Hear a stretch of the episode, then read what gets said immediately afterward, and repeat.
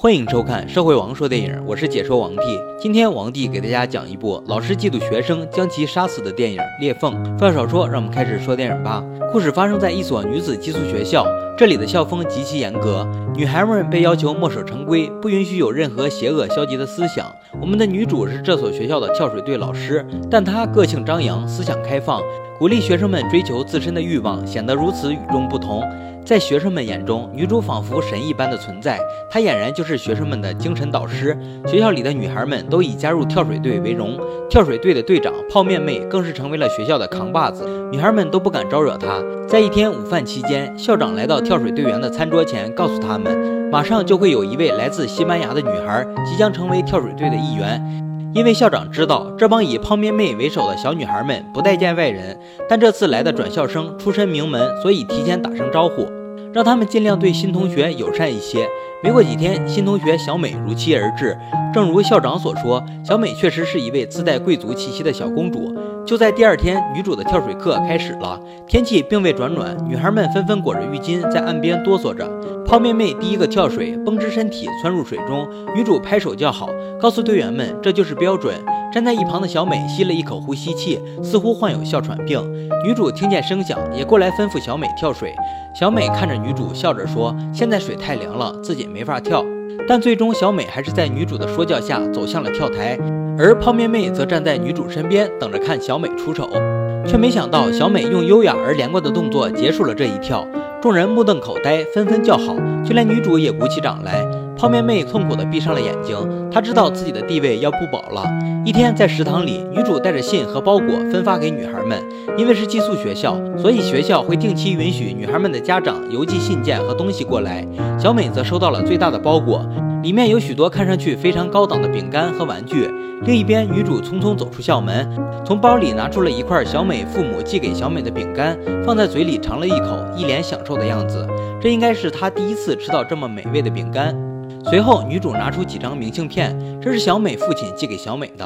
可女主并未给小美，而是私自藏了起来，似乎非常喜欢这些明信片。夜晚时分，闷热的天气让女主无法入睡，于是她来到跳水队的房间，喊起女孩们一起去湖边游泳。夜景甚是美丽，女主褪去身上所有的衣物，跳入水中，女孩们也纷纷脱下睡衣，在湖中嬉戏。泡妹妹提议让女主讲一讲她的旅行故事，看得出女主经常和女孩们讲述自己在世界各地冒险的经历，这也是让这帮从未见过世面的小女孩们钦佩女主的原因。但小美不一样，她从小也和父亲去过各地旅游。她问女主，既然这么喜欢旅游，为何还要留在这里？女主则说是为了孩子们，等你们走了，我将再次踏上旅程。画面一转，女主来到档案室翻找小美的资料，恰巧被校长发现。校长责备了她，并指着墙上的合照。从这里，我们才终于知道，原来女主从小在学校长大，从未离开过。这显然和女主在学生们面前塑造的形象相反。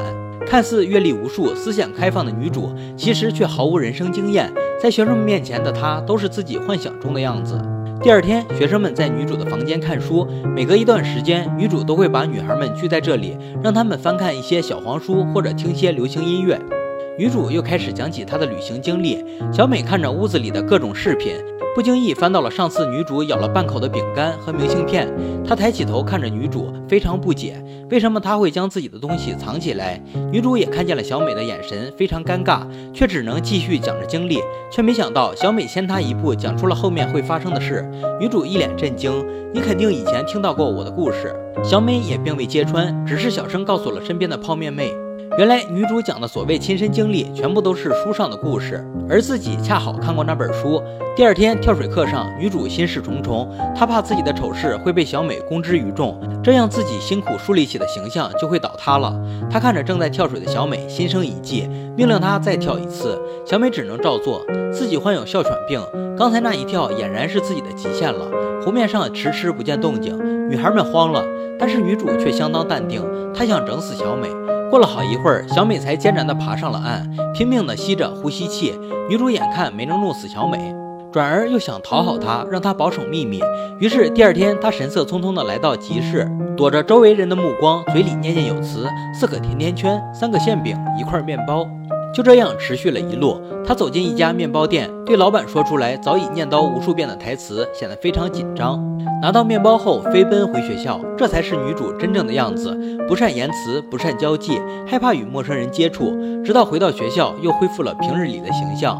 他把东西全部送给了小美，但是小美并不稀罕。不过这一举动又引起了其他女孩的嫉妒。随着时间的推移，小美和大家的关系渐渐的缓和起来。她还把香水送给了泡面妹，两人的关系逐渐好转。一天深夜，女孩们在房间里聊着天，喝着酒。由于声响太大，引来了女主。女主怕惊动校长，于是命令他们赶紧结束，收拾好房间。看见躺在地上醉得不省人事的小美，女主把她抱回了自己的房间。女主献媚小美的身世，羡慕她的经历。她解开小美的睡衣，低头亲了上去，逐渐吻遍她全身。然而这一切被躲在门口的泡面妹看得清楚。第二天，酒醒的小美知道了昨天的事情，非常生气，她要告发女主。泡面妹看着女主失魂落魄的样子，上前询问她怎么了，而女主却说小美要把她赶走，说得声泪俱下。泡面妹听后非常愤怒。他叫上女孩们一起去找小美算账。他们在小溪边发现了小美，泡面妹一把抓住小美的头发，责问她为什么要赶走女主。激烈挣扎的小美哮喘又犯了，泡面妹一把夺过呼吸器，小美越来越难受，情急之下扇了泡面妹一巴掌。但是女孩们怎么会善罢甘休？他们追上小美，一边骂她，一边殴打着她。慢慢的小美神志渐渐模糊，躺在地上一动不动。女孩们慌了，泡面妹慌张的在地上找着呼吸器。一抬头，发现女主也过来了。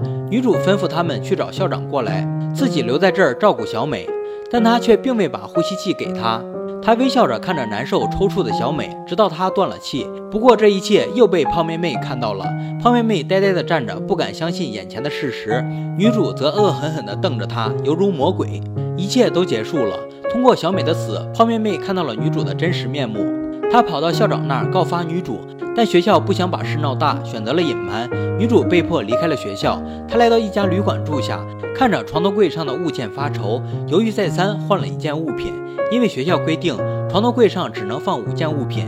女主的思维早已被固化。泡面妹也坐上了通往外界的船。她拿着小美画的地图和她送的香水，前往未知的世界。故事到这里就结束了。裂缝这部电影一个引人深思的地方，就是关于勇气的传递。女主没有勇气，但她有一个关于勇气的梦想。女主的梦想鼓舞着泡面妹，让她在面对清苦的寄宿生活时，能够先于别的女孩清醒地认识到自己。并且积极主动地融入到集体生活中。如果女主不是那么病入膏肓的话，这些女孩也许会有个美好的将来。但女主的怯懦扼杀了她自己的将来，也夺取了小美的生命。其实我们每个人心中都有一个女主。